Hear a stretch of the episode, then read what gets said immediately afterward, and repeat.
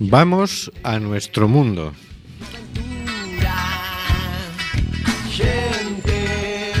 Estamos en Cuac FM en el programa Simplemente Gente, programa sobre la diversidad cultural en Coruña y sobre los derechos de las personas migrantes.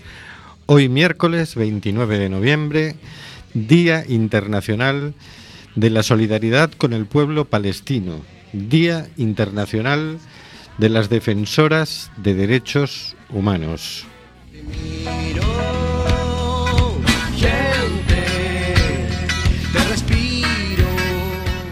Recuerda, nos puedes enviar tus opiniones y comentarios en directo por WhatsApp al 644-737-303 o por Facebook a Simplemente Gente en Cuac FM. Nos encanta saber que estás ahí. A vivir tu vida de anónima gente.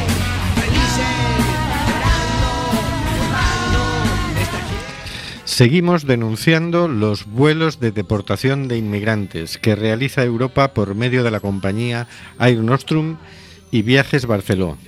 No vueles nunca Con, con, Air Nostrum. Nostrum. Tenemos en control al mago de las ondas, Carlos Reguera. Buenas noches, Carlos. Hola amigos y amigas, y hoy también es el Día Nacional de la Huelga de los Taxistas en toda España, que tiene un follón ahí montado. Más allá de la fibra óptica, al señor García. Hola, señor García. Ah, Buenas noches, amigas y amigos. Seguimos notando la falta de nuestra compañera Hortensia, que esperemos que se siga recuperando con gran eh, rapidez. Ya está casi, ya está casi, ya está casi. Está a punto de, salir del horno ya, como un, bu- como un- como un buñuelo, venga, va. y también a Óscar G. Buenas noches, Óscar. Hola, buenas noches, Rubén, Carlos y Hortensia, que seguro que están por ahí escuchándonos. Mm, Bonitos días, hoy son dos días muy interesantes, mm, los que has anunciado, día de solida- solidaridad con el pueblo pa- palestino y de las defensoras de los derechos humanos. Mm, Pues eso, que viva el pueblo palestino y los derechos humanos. Pues que viva. Por cierto, esta sintonía de entrada que hemos escuchado es del cantante Florcita Mutuda, que ha salido recientemente elegido diputado en las elecciones al Parlamento de Chile. Enhorabuena, Florcita. Bueno, y también en el estudio José Couso eh, tenemos a Rubén Sánchez, que hará lo posible para que fluya este amordazado programa número 176. Amordazado, porque aunque no lo quiera el Congreso de los Diputados, seguimos amenazados por la ley Mordaza. Y tan amenazados como que la amenaza es una multa entre 100.001 euros y 200.000 euros a Quack FM por emitir sin licencia. Una licencia que llevamos pidiendo 21 años de todas las formas legales posibles. Podéis apoyarnos firmando el manifiesto online de Quack FM en eh, cuacfm.org barra petición. Agradecemos todos los apoyos que van llegando, que no son pocos. Contamos con el reconocimiento del Ayuntamiento de A Coruña y de la Diputación de A Coruña, que aprobaron sendas mociones de apoyo. Contamos con el apoyo del Colegio Profesional de Periodistas de Galicia, de la Red de Medios Comunitarios, de la Asociación Mundial de Radios Comunitarias. Contamos también contigo. Venga, que ya van 2.500, a por las 3.000. Estamos en el programa Simplemente Gente en Cuac FM, despidiéndonos de momento del 103.4. Puedes oírnos en cuacfm.org, también con la aplicación de Quack desde tu móvil o tablet. Y también nos puedes enviar tu mensaje por Facebook a Simplemente Gente en Quack FM. Y también nos pueden escuchar, perdona Rubén, por lo que acabo de ver en Facebook que nos comunican desde el decodificador de R. Se puede buscar en el, la- el apartado de emisoras a radios comunitarias y ahí también está Quack FM. El decodificador de R. Qué nivelón, qué nivelón. Si, si vamos a ampliar la audiencia. O sea, que eso, que eso es que la gente que tiene R y la ve por la, por la tele, la puede, la, la puede pillar por ahí también. Exactamente. Muy bien, envíanos tu mensaje. Nos encanta saber que estás ahí.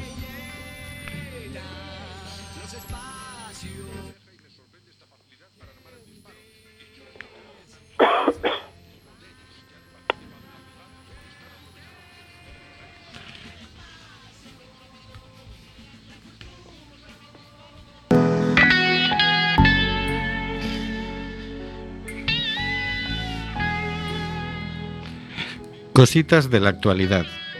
Por el señor García.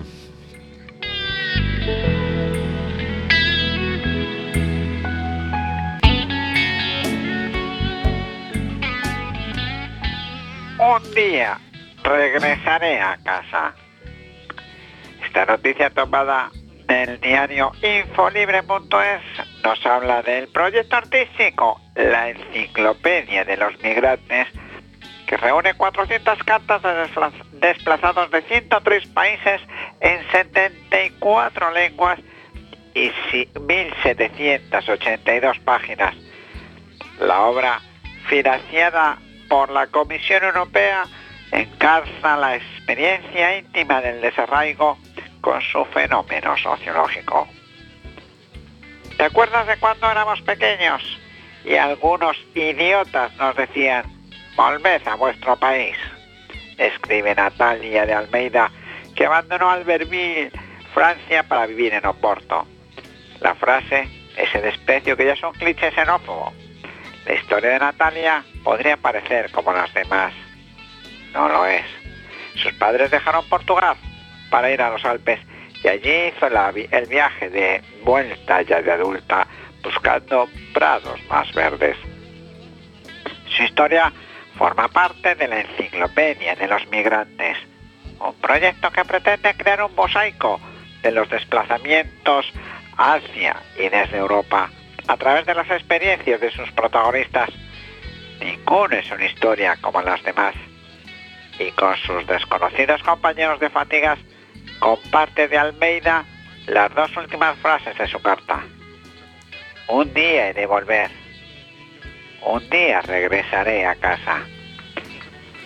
Son 400 cartas en 74 lenguas maternas las que componen este extraño documento que hace solo un año estaba aún lejos de mate- materializarse.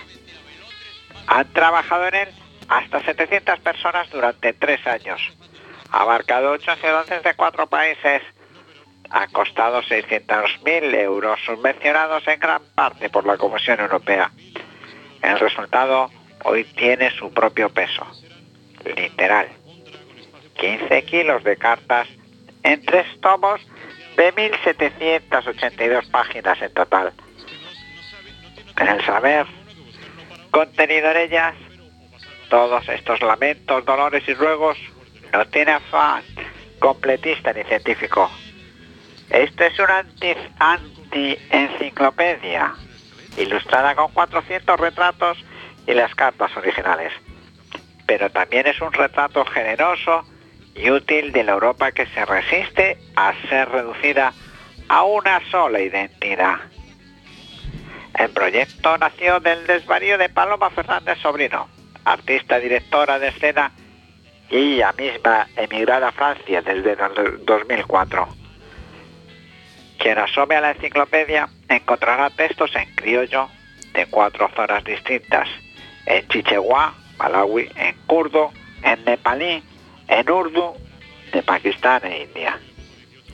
David Dueñas coordinador del proyecto en España y sociólogo especializado en comunicación a través de Internet, es consciente de las limitaciones de la iniciativa, porque la migración no es solo las personas que migran, nos dice, sino las políticas, las condiciones económicas y sociales de su partida, y nosotros no reflejamos eso. Pero sí ve en ella una materialización de grandes teorías sobre migración que ayudan a entenderlas. Tiene un poder educativo y pedagógico brutal, añade.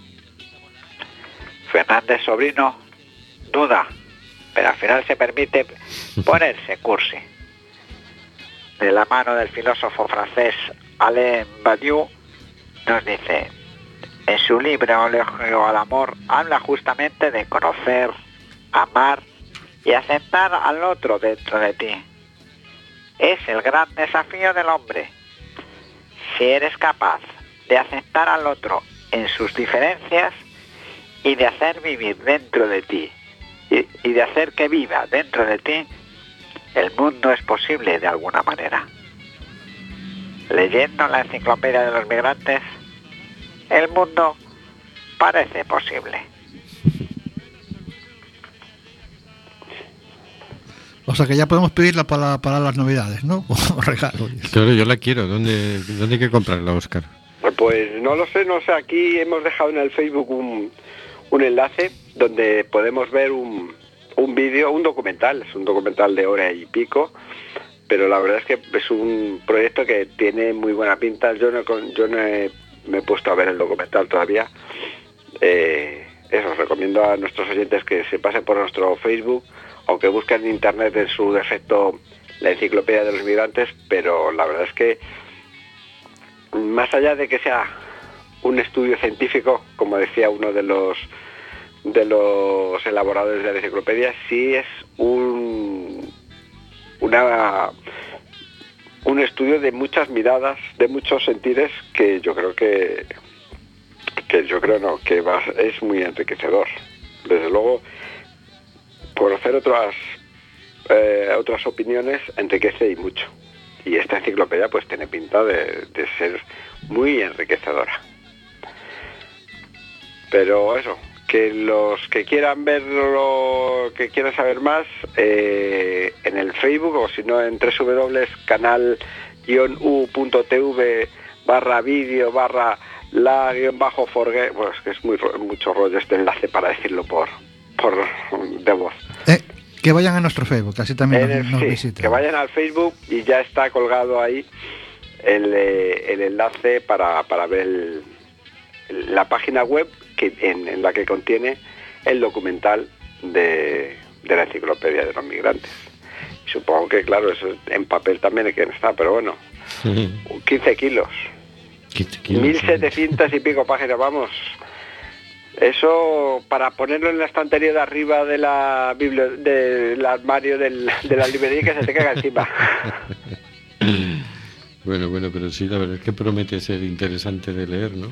De ir leyendo poco a poco, en las navidades, ahí en el, en el sofá con la mantita so- sobre las piernas, ¿no? Y vas leyendo. Hoy una carta, mañana otra, ¿no? Sí, sí, sí. ¿Tú tienes chimenea? No, pero tengo una mantita y un radiador. Con la mantita y el radiador nos apañamos. Ya- ya tienes el 50%. Bueno, pues vamos a escuchar una canción que se titula Rap Sunugal de DJ Awadi.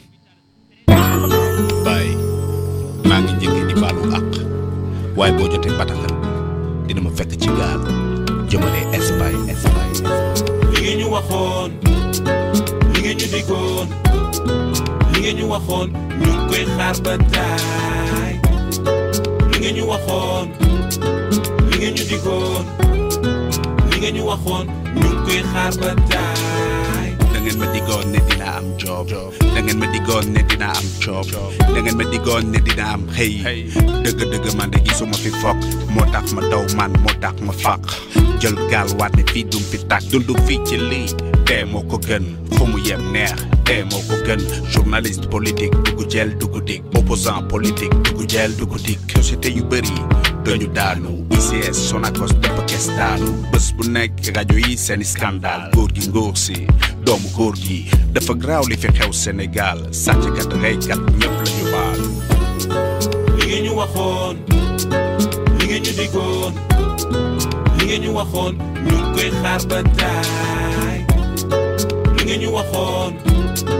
li ngeen ñu digoon li nga ñu waxoon ñu ngi koy xaar ba daa ana bi ngeen ñu digoon gisuñu dara ñu ngi koy xaar boobu léegi. Du yàlla ñu waxoon di ngeen ñu génne ci ndool waaye tey la gën a metti.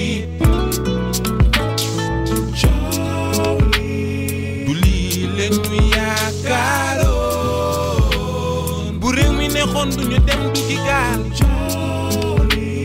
Du lii leen ñu yaakaaroon suñu gaal ngi dig suñu doom yaa fay des. Li ngeen ñu waxoon li ngeen ñu digoon li ngeen ñu waxoon ñu koy waxoon waxoon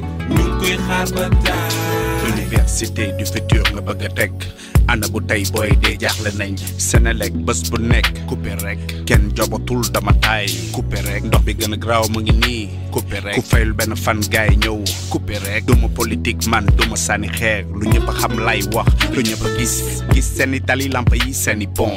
waaye nag duñu lekk katu goudron. Menuisier dafa taabal dundam dañ ko jox sunu xaalis mu liggéey dundam njiit tabax tali loolu itam dundam dañu voté jox ko sunu xaalis kon dundam askan ay fal yàlla mayewul day abale. Njiit bu ñu fal da ngay job wala nga abale. Li ngeen ñu waxoon li ngeen ñu digoon li ngeen ñu waxoon ñu ngi koy xaar ba taay li ngeen ñu waxoon li ngeen ñu digoon li ngeen ñu waxoon ñu ngi koy xaar ba taay baay li ngeen ñu waxoon yoon bi dina li metti ngeen ñu digoon leeru ma ne dina li egg ñu waxoon ñu ngi koy xaar ba ñaanal taay dama sës.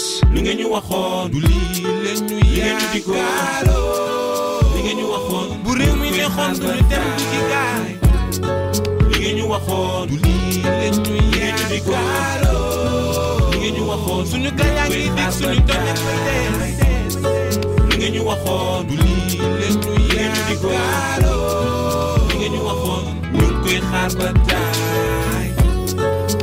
waxoon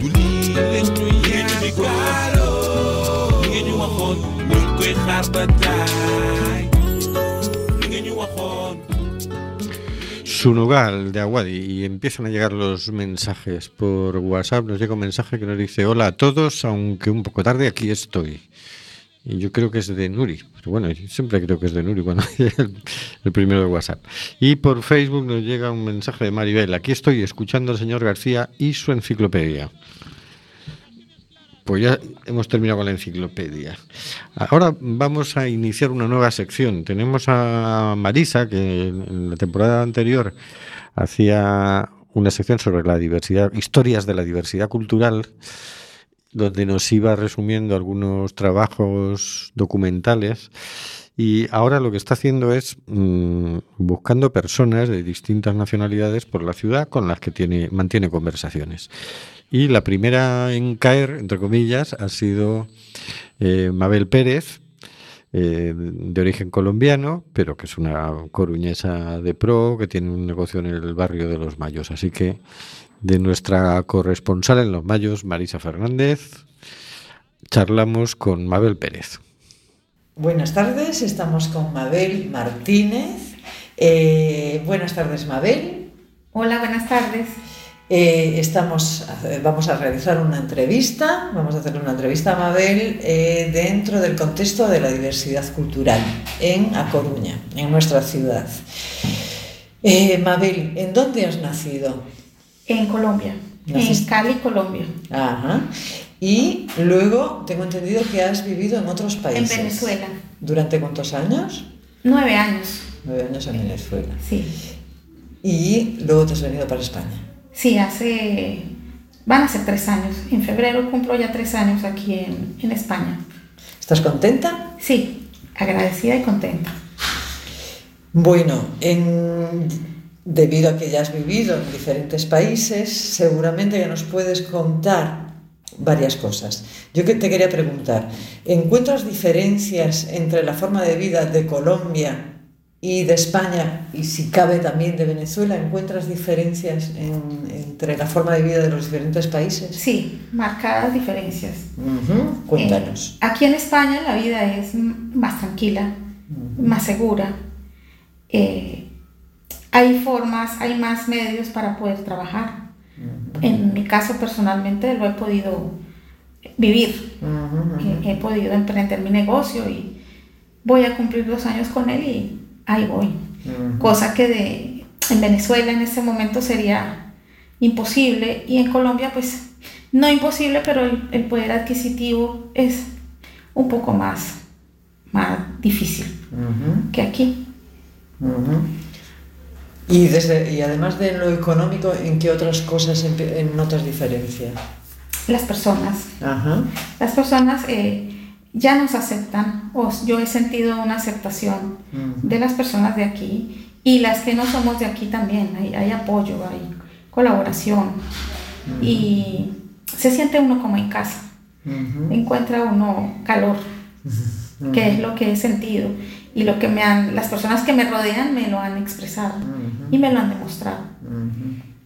Y en cuanto a las costumbres, ¿notas diferencia, diferentes costumbres entre Sí, un país y otro? sí, sí, eso sí, de pronto eh, lo que más extraño son, es el frío, las estaciones, porque vengo de, de América donde hay, o es calor o es frío, pero no son fríos tan fuertes, entonces en la época de frío la gente es como más cerrada, como más, más apagada, la Navidad es totalmente diferente a cómo es en nuestros países, ¿vale? Y bueno, eso es lo que he notado en, en cuanto a la cultura y la comida. Pero es muy buena la comida de aquí. Me gusta mucho. Me encanta la tortilla. la tortilla española. Sí, me encanta. Ay, Muy bien. Y por tu experiencia de vivir en diferentes países, res- rescatas conclusiones positivas o también dificultades ¿no? en cuanto a la mezcla cultural. Es positivo porque te, te nutres y te enriqueces en cuanto a la pluri, Mm. pluri, pluri, ¿cómo se- Diversidad. Exacto. Mm. Las etnias, aprende mucho, porque aquí estamos con colombianos, peruanos, españoles, africanos, y cada uno aporta, aporta algo.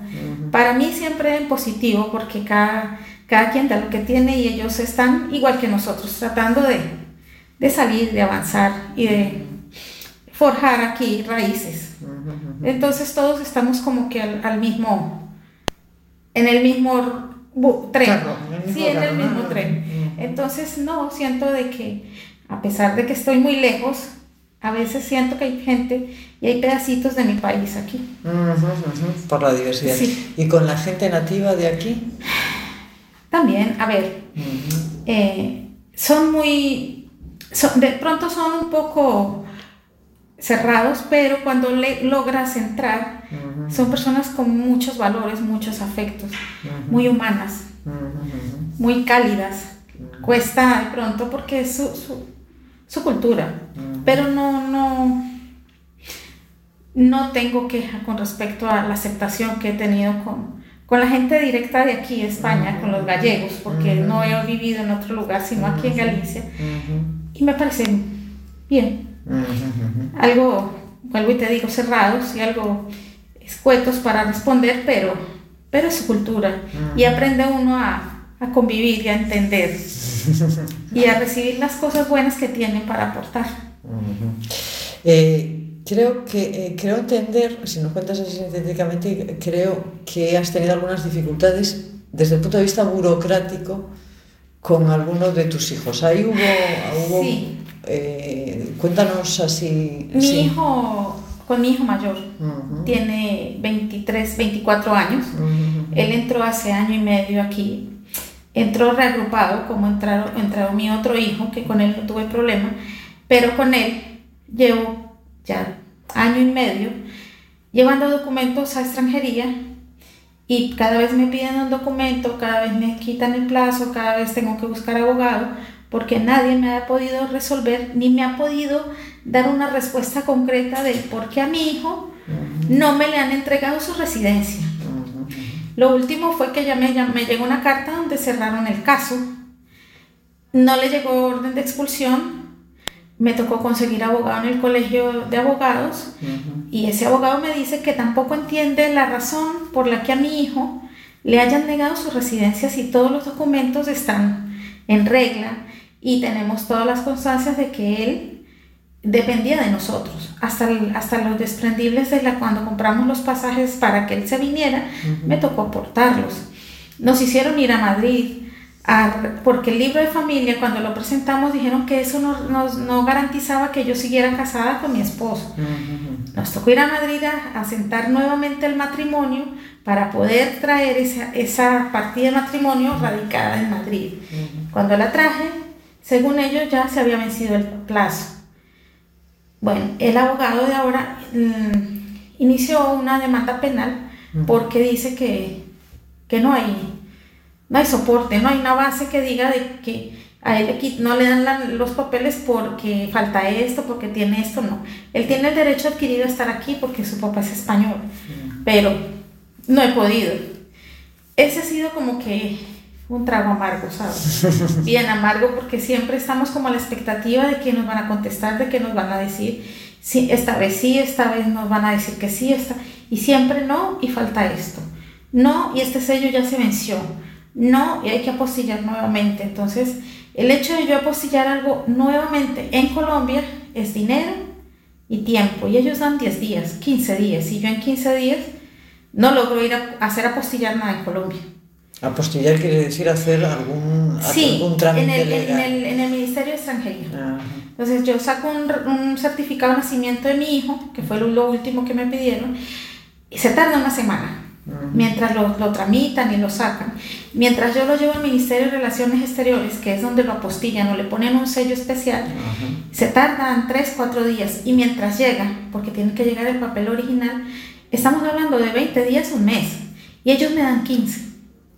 Es decir, estamos hablando de la burocracia en España y estamos hablando de la ley de extranjería, ¿sí? Que ha... eh, que, ha que, ha- Que nos ha que- dificultado el camino. Efectivamente. que nos ha dificultado el camino, pero al dificultarnos el camino, lo que, lo que sucede es que no nos han dicho, lo que yo no entiendo es por qué nos están dificultando el camino. Si hace año y medio nosotros entregamos todos los documentos apostillados del momento, ahora, como han pasado tantos, tantos, tantas cosas, vienen y nos dicen que ya se venció el plazo del, del registro civil de mi hijo apostillado.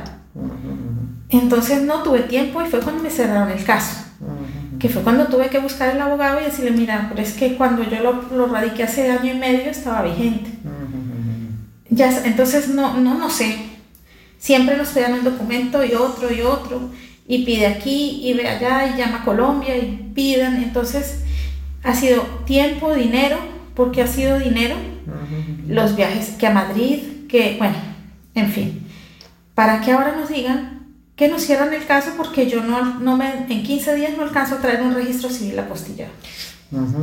De todos modos, ahora mismo ya ese tema está canalizado por medio de un abogado del Colegio de Abogados, Sí. en donde lo llevan a penal Sí. para que ese ya haya una, haya una resolución, pueda haber una resolución. Sí, sí, o sea, la resolución dijo el abogado que sí la, la tenía que haber.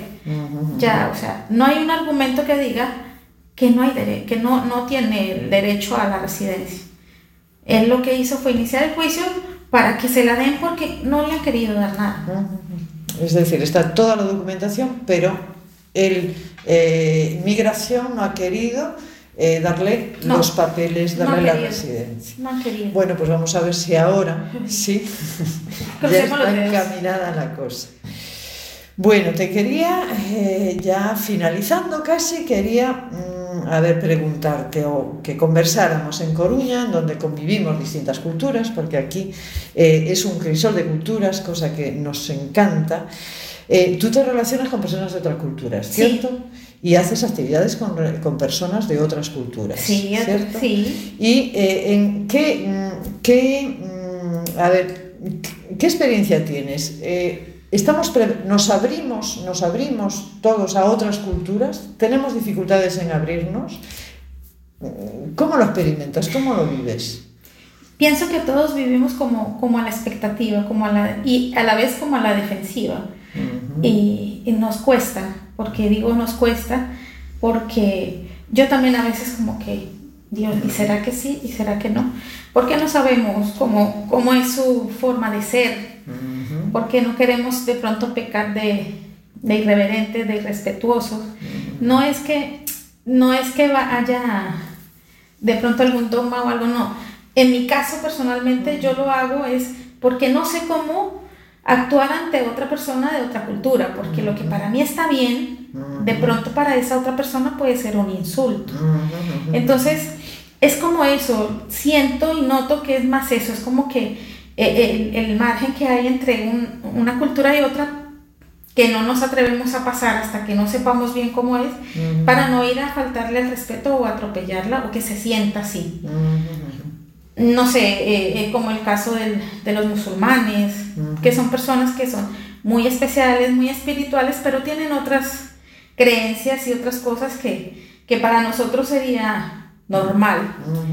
Eh, con los africanos igual, por sus religiones y por sus creencias también son como, como, pero de lo, del resto no, o sea, es como eso, es como la, como la diferencia cultural que nos hace tener ese, ese espacio, pero cuando ya uno aprende a, a cómo relacionarse, no, todo el mundo está abierto. Entiendo. Es decir, eh, entiendo de que hay culturas que son, nosotros, hay culturas que son más, eh, o sea, que uno no conoce tan bien, como, son, como es la cultura musulmana. Africanos. Eh, por otro lado, eh, África. Y con ello, o sea, con esa cultura es como más complicado, hay mayor dificultad, por decirlo de alguna manera, ¿no? Sí, hay como más, más tacto para poder llegar, porque no sabemos cómo, Cómo cómo abordar. Pero dentro de la cultura occidental, ¿no? de la que Todos. compartimos, eh, también sí hay diferencias, pero es más fácil. Sí, sí, es más, es, es más, más fácil. es- somos más abiertos. Aunque las costumbres cambian de, de, de, de- de- Sí, sí, de de un un país a otro, otro, pero- una, de un continente a otro. tenemos el mismo idioma. Y de pronto, así una frase signifique una cosa para ti y otra para mí, pero es como más, más, más directo el contacto. Y, y bueno, y por la creencia, las creencias religiosas también son como muy similares a las, a las de los, los africanos y los, los musulmanes.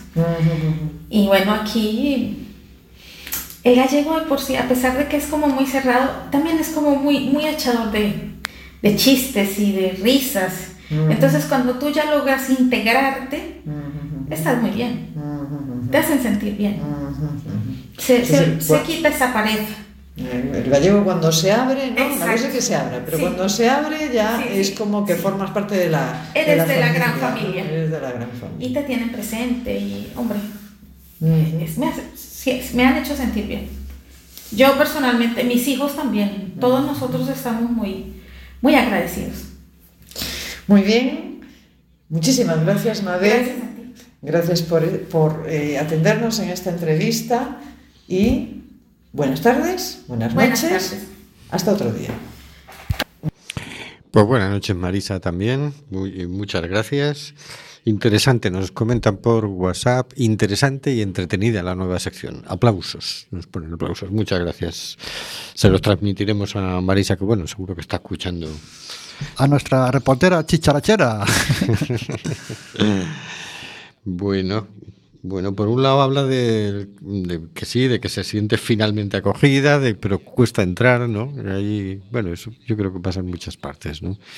Hay un periodo de que no saben mu- muy bien por dónde van los tiros, todavía no tienes amigos aquí, pero bueno, poco a poco vas, vas entrando, ¿no? Y vas entendiendo cómo, cómo van las cosas. Pero me llama la atención las dificultades burocráticas, que absurdas, ¿no? Porque imagínate conseguir un documento de Colombia en un plazo de 15 días. En el caso de Colombia es posible, si te mueves rápido. Pero imagínate en Nigeria, imagínate en Costa de Marfil. Fin, están pidiendo cosas a, que a veces es imposible directamente conseguir. ¿no? Allí nada, cogen la- un barco y dicen, mira, yo me arriesgo que los papeles no, me parece a mí que no. Claro, y estamos hablando de para conseguir la residencia para un hijo de padre español. Que tiene su, su gracia la cosa. Es decir, bueno, aparte de que es ridículo, es decir, que, oye, tengo un hijo aquí y vive en mi casa, lo mantengo yo y, lo- y dale la residencia. Yo tengo la residencia, dásela a mi hijo, ¿no? Reconocerle que está ahí. No, son capaces de enviarlo de vuelta a Colombia. ¿Y allí con quién se va? Yo cada vez que hablan de esto de los hijos que intentan llegar, me viene la imagen del niño ser en la maleta y la explicación del guardia civil que flipó y tal, ¿no? Sí, sí, sí, sí, claro, son situaciones ya desesperadas, ¿no?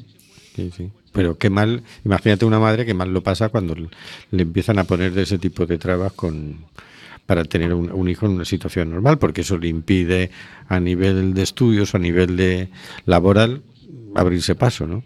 Había que decirle a los funcionarios o cuando están haciendo las leyes estas que, que está frenando a la gente, esa pregunta del pueblo, ¿no? Entonces, ¿usted es padre o madre o cómo es la cosa? Porque parece que que cuando se dan estos casos... Sí, sí, a veces da ganas de decir, ¿usted es persona?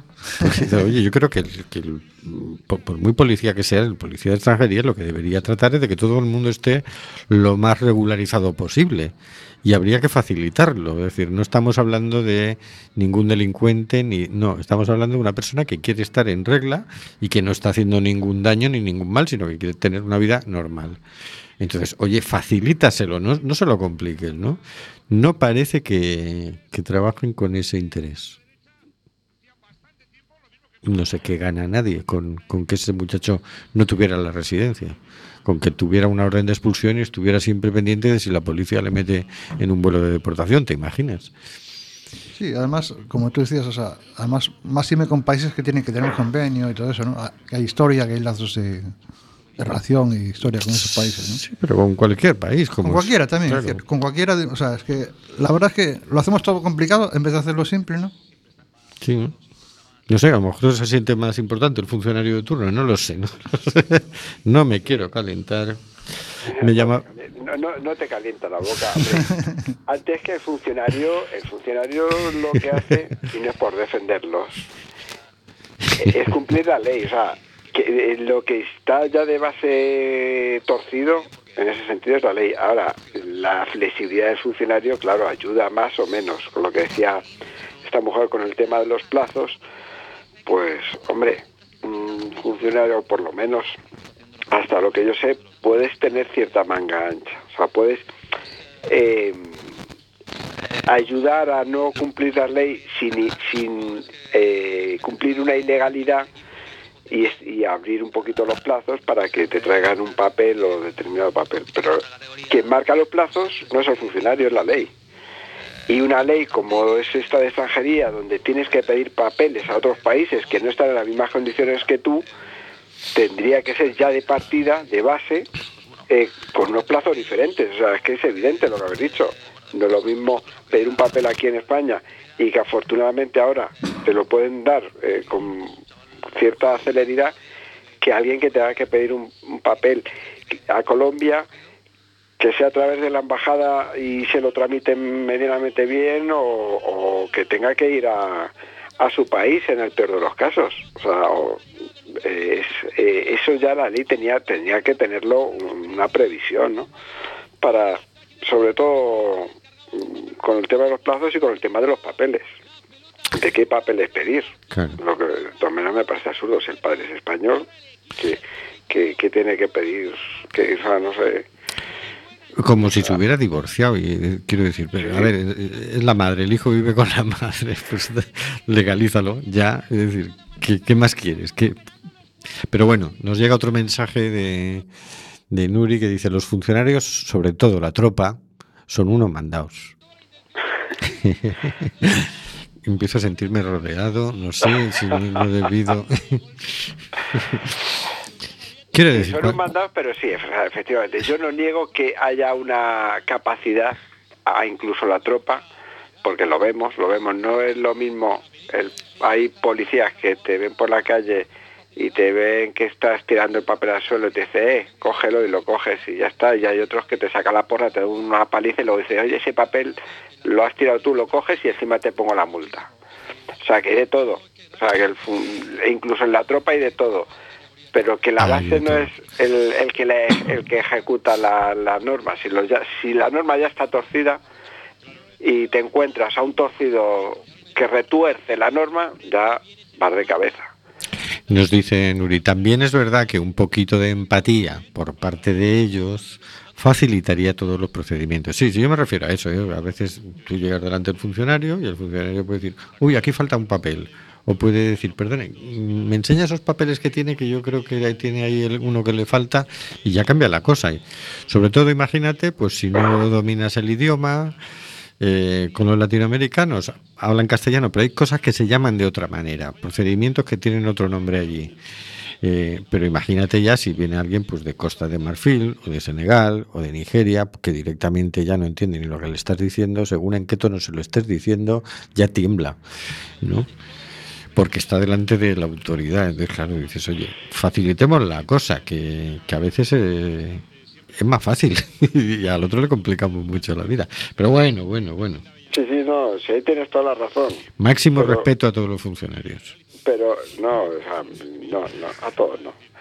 A un par de ellos. o tres. No, pero eso.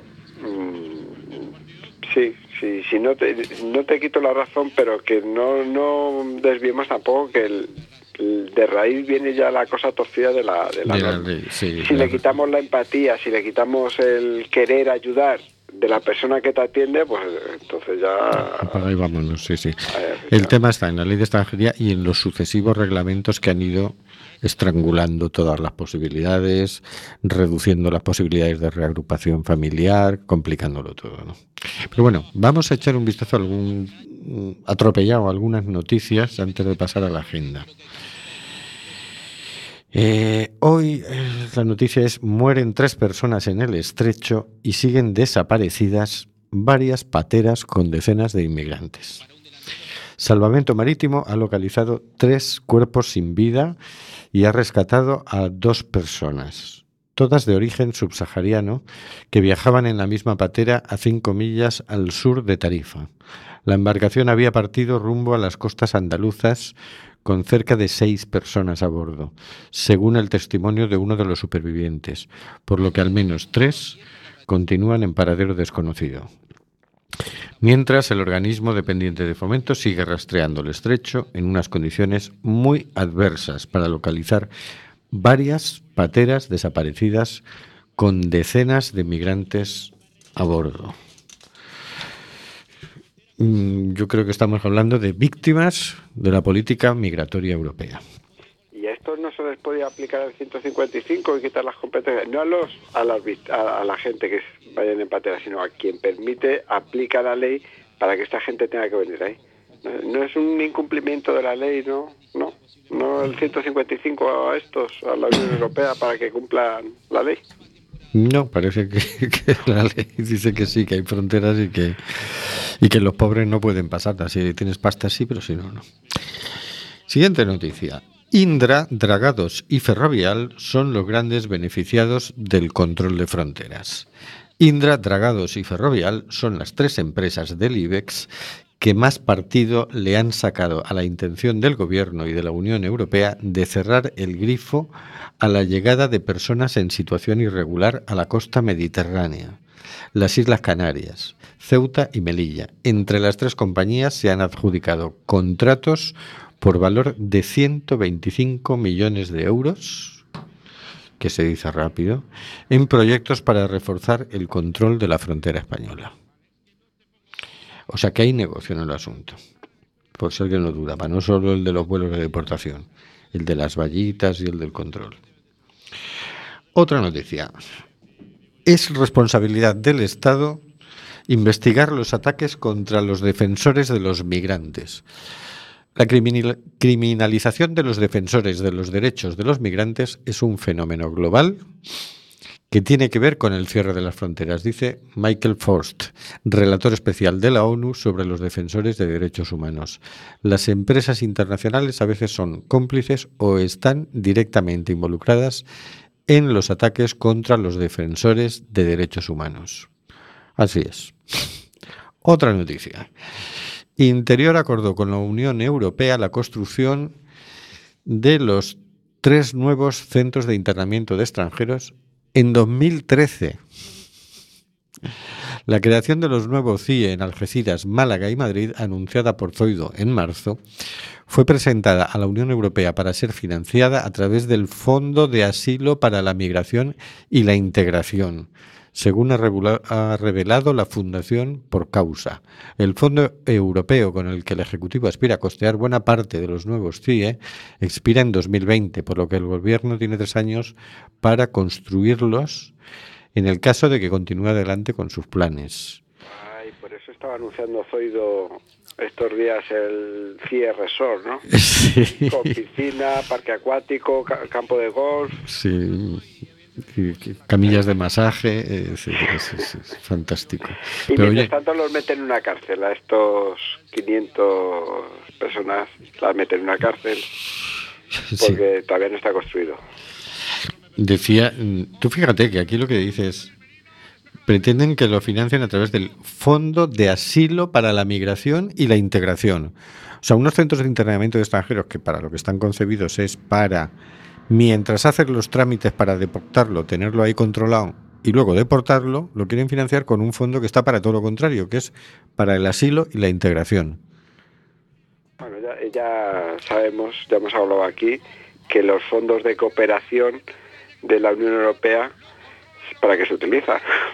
para que se que la- para extender, para la- que la frontera sea más lejos, ya no sea en Ceuta, en Melilla, sino que sea al sur de Marruecos, que sea en el Sahel, que sea en Níger. Así que ese es el concepto de cooperación, de integración. Sí, de asilo.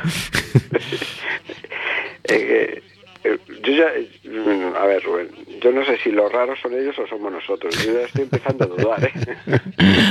Yo no, son ellos los raros. No dudes, Oscar, ve hacia la luz, ve hacia la luz. Por aquí nos dice Nuri, los CIES Marinador, tus CIES de vacaciones. Muy bueno. es que de verdad, es que lo presentan todavía como si fuera... Bueno, más noticias.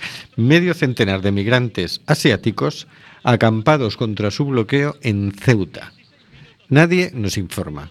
46 hombres de Bangladesh, Birmania, India y Pakistán llevan 19 días durmiendo frente al edificio de la delegación de gobierno en Ceuta para pedir su traslado a la península. Tienen a todos los asiáticos bloqueados desde hace meses y no nos dicen por qué. Dice a eldiario.es Ahmed Rizman, su portavoz. El Consejo de Europa ha alertado en varias ocasiones de la arbitrariedad y falta de transparencia en las decisiones referentes a los traslados de migrantes desde las ciudades fronterizas a la península. Y por último, el limbo de los indeportables en Dinamarca, atrapados indefinidamente en centros de expulsión. Mira, aquí los llaman centros de expulsión. Centenares de demandantes de protección internacional rechazados por Dinamarca quedan atrapados en los centros abiertos de salida hasta que decidan volver voluntariamente a sus países de origen. Este centro está pensado para deprimirnos y que nos cansemos de vivir aquí. Es como una cárcel, explica Kosh- Koshnau, un interno de origen kurdo iraquí que vive separado de su mujer y su hijo daneses. Decenas de internos permanecieron en huelga de hambre este mes durante 17 días para exigir mejoras en el centro y que se vuelva a reabrir su solicitud. Desde luego, Europa, qué forma de hacer el animal. Se supone que los civilizados somos nosotros, ¿no? Qué barbaridad, qué barbaridad. Se supone. Hombre, para algunas cosas sí, pero para otras vamos para atrás. Vamos a escuchar. Tenemos ahí algo. Sí, tenemos una canción de Juanes, ¿no? Se Sí. titula Vamos a ir a Juanes. Fíjate bien, Fíjate bien. en honor a- a los amigos colombianos. Vamos allá.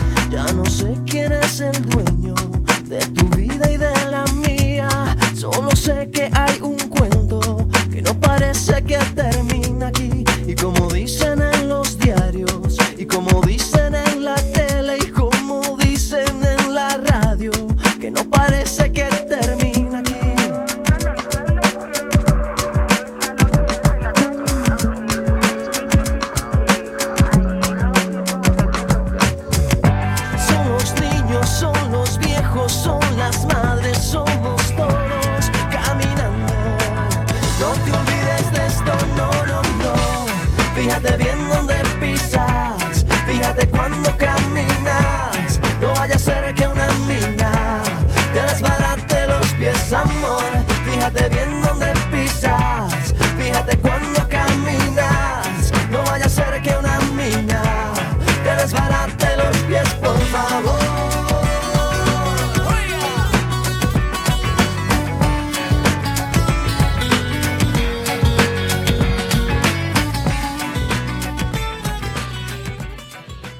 Cuidado con las minas. Bueno, y mientras nosotros estamos aquí tan tranquilamente, está teniendo lugar un- una mesa redonda mm, que se titula ¿Qué hacer para garantizar el sistema público de pensiones? En Portas Ártabras, con el Movimento Galego pola Defensa do Sistema Público de Pensións, con Demetrio, de Comisiones Obreras, y el colectivo de pensionistas de la CIGA, moderado por Manuel Monge, secretario del Foro Cívico, que es quien organiza la mesa redonda. Mañana tenemos la presentación de la versión beta de Cousateca. A las 5 de la tarde, en la Escuela Técnica Superior de Ingeniería de Caminos, Canales y Puertos, en la Universidad de Coruña, en el campus del Viña, se presentará la versión beta de Cousateca, que es una plataforma para compartir cosas. Es dentro del... Compartir cosas, qué curioso. Sí, sí, dentro del collab de- del laboratorio Ah, de participación ciudadana. ¿no? El sábado 2 de diciembre, encuentro de centros sociales autogestionados en el Instituto Menéndez Pidal, en Zalaeta, desde las diez y media hasta las 8. Impulsado por Proyecto Cárceles, se contará la experiencia de la gestión ciudadana de tres centros autogestionados. Casa Grande del Pumarejo en Sevilla, Can Batlló en Barcelona y La Tabacalera de Madrid. El sábado de 10 y media de la mañana hasta las 8 de la noche. Y hasta el 27 de diciembre ya ha comenzado una muestra itinerante de fotografía colectiva titulada Un migrante Narrúa. Está en el centro cívico Ágora, después de haber pasado por multitud de, sitios. El trabajo promovido por la entidad Square y el colectivo Migrantes eh, reúne el trabajo de 25 artistas que a través de sus imágenes quieren co- concienciar sobre la realidad de la migración como fenómeno mundial, presente en todas las épocas de la historia y en todas las partes de nuestro planeta. Y con esto vamos a despedirnos hasta dentro de dos semanas porque nos vamos a coger puente. ¿No? Anda, que bien, anda, que vivís bien. Oscar, que tú también, hombre, tú también. Ah, bueno. Y dile al señor García que si Al señor quiere... García también se lo deja, también, Ya, también ya, le ya. pillamos. Es que él no me acordaba. Entonces no me acordaba que la semana que viene es la del, Lo del la del acueducto. puente a puente y tiro porque me lleva la corriente. Que alguien le avise a Hortensia, ¿eh? Hortensia, que para semana hacemos puente. Bueno, pues así va, va a ser la cosa. Pues buenas noches, señor García. Buenas noches y feliz acueducto. Buenas noches, Carlos. Buenas noches, amigos y amigas, hasta dentro de dos semanas. Buenas noches, Oscar. Buenas noches y ya dentro de poco ya nos metemos en, en las festividades del turrón. Bueno, bien, no tengo problema. Como tú no pierdes la línea, no tienes problema. bueno, eso de que no pierda la línea. ¿Qué es el Buenas puente? Nos pregunta, nos pregunta Nuri. ¿Y dónde lo hacen?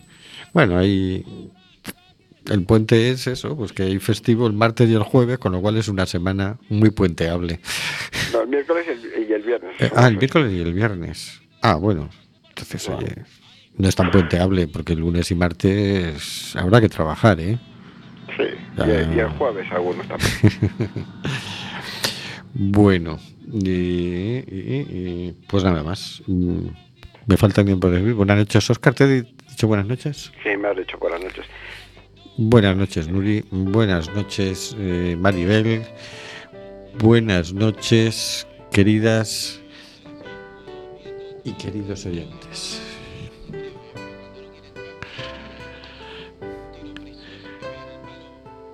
Está muriendo gente en el Mediterráneo. Nosotros hacemos este programa. ¿Qué vas a hacer tú?